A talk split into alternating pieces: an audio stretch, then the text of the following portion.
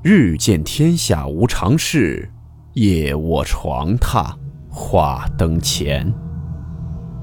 欢迎来到木鱼鬼话。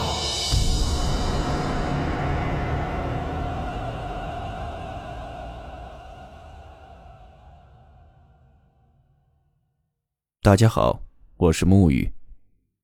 今天的故事来自于网友始终很爱笑投稿分享。故事名称：打肩膀。温馨提示：本故事含有未经证实的内容和边缘化知识，部分内容超出普遍认知。如感到太过冲击自己的主观认知，请大家当做故事，理性收听。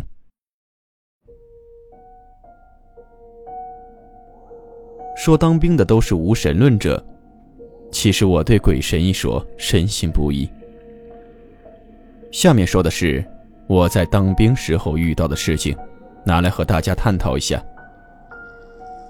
那是我在三十八军服役的时候，我们连队四面是块坟地。我也听很多其他部队战友提起过，他们的营区周围也有一些荒山坟地。我也不知道这部队营区选址有没有什么说法。我们这里东面有一条马路，过了马路近两公里有一家马路饭店。那时候部队对于喝酒管理并不严，休息的时候经常会去那里喝酒。那天晚上我和战友站岗，天有点阴，所以天气比较冷，就想着买点酒暖暖身子。我和战友石头剪子布，谁输了就出钱买酒和跑腿。结果我战友输掉了。他就偷偷的从连队的围墙里爬出去，到两公里外的饭店去买酒，我就在岗亭里等他。他去了很长时间，按平时来回的速度应该回来了。我等了好久，一直不见人影。当时心想，好啊，是不是我不在，他一个人在那儿喝起来了？我按耐不住，也跳了出去。很奇怪的是。平时即使是凌晨两三点的时候，也会有大货车经过的。可是那天的马路特别安静。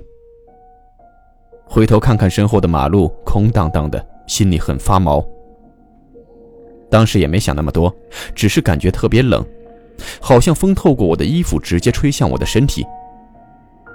天也很阴沉，只有零星的路灯，没有一点人气。我只管低着头往前走。当时就有种微妙的感觉，就好像有什么东西在跟着我似的。我走快，他跟着走快；我走慢，他跟着走慢，很诡异。我就在那条马路上走了大概一二十分钟。这时突然好像有一只手搭在了我的右肩膀上，在那一瞬间，我浑身一个机灵，一种由内而外的冷冒了出来。真的好像有种面临死亡的感觉，我不敢回头。之前有听我们连队的老兵说，如果你在一个没有一点人气的地方夜行，若是有手搭着你，千万不能回头。如果回头，就会被一些不干净的东西强拉到阴间去。所以我一直没敢回头，低着头往前跑。跑到离饭店门口有五百米左右的时候。突然，那种感觉没有了，就好像天气都突然放晴了一样。我松了口气，定了定神，就走进了饭店里。因为我们经常去喝酒，和老板都很熟，我就问老板：“我战友来买酒了吗？”老板说：“买了，都走好一会儿了。”当时我心里咯噔一下，为什么走了那么久都没回连队呢？而且我在来的路上也并没有碰到我战友。老板见我直打颤，就递来杯酒，叫我压压惊。两杯酒下了肚，胆子也大了不少，背着枪就往回走。奇怪的是，为什么在回去的路上能依稀看到来回运石料的车？走到连队墙边，几下就跳上去了。到了营区里，我就到处找我战友。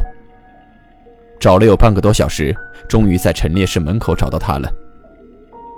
我看到他时，他的脸色煞白，半斤酒被他喝了个底朝天。我问他：“我说你怎么了？”他半天没说话。我又问你怎么了？他半张着嘴，呆呆的蹦出来几个字。他问我：“你刚才去找我了？”我说：“是啊，你怎么知道的？”他又打了个哆嗦，跟我说了起来。他说他在门岗找了我半天，连个影子都没有，就猜我去饭店了。接着他问我说：“在刚刚去饭店的路上，有没有感觉到有手搭在我身上？”听到他这么问我，我当时也是一个机灵。还没等我说话，他就说，他当时正走在路上，感觉特别冷，就小跑着往前去。跑着跑着，他先是听到好像有人在叫他，那声音是我的声音。他以为我跟着他也出来了，就扭头找我。可是路上一个人都没有。当时他以为可能自己跑着呼吸声还有风声听错了。就接着往前赶，可是没走两步，就感觉到有人拍了一下肩膀。他以为是我在和他开玩笑，故意吓他恶作剧呢。他对着后面就是一个后摆腿，这一脚什么都没踢到。可就在他回头的那一瞬间，紧贴着他脸的位置，看到一个白色的球悬在空中。这猛的一下给他吓一跳，扭头就没命的往前跑。跑到饭店买了酒，就对着吹了二两。可是回来的时候却什么事都没遇到。他还问我刚才在路上有没有遇到这样的情况。我听他讲的很认真，不是在开玩笑。我害怕的点了点头。看看表，岗哨时间到了，该叫下一班岗了。我俩一路都没说话的回到班里，叫了下一班岗。一夜过去了，第二天早上出操的时候，我们班长对我说：“你的衣服后面怎么有个黑手印啊？”我脱下衣服一看，果然，在左肩膀上有一个大大的手印。我立刻看了看我那战友的衣服上，也有个黑色的手印。那个战友跟我说，他昨天晚上做了一晚上的噩梦，但是醒来后就什么都不记得了，只感觉心里特别害怕。而且总觉得喘不上气来，我当时心里一阵发毛，就把衣服脱下换上另外的一件。到了中午，我洗衣服，可怎么洗也洗不掉那黑手印。最后我把衣服烧掉了，还拿酒祭了祭。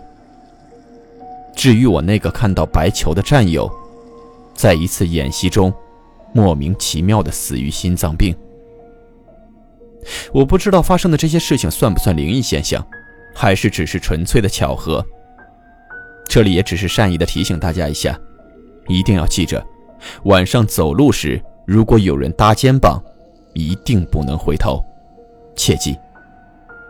我发誓，我写的东西是真的。后来陆续也听过一些民间禁忌，说人肩头有阳火，特别是夜晚和别人一起走路的时候，大家也不要去随意搭别人的肩膀。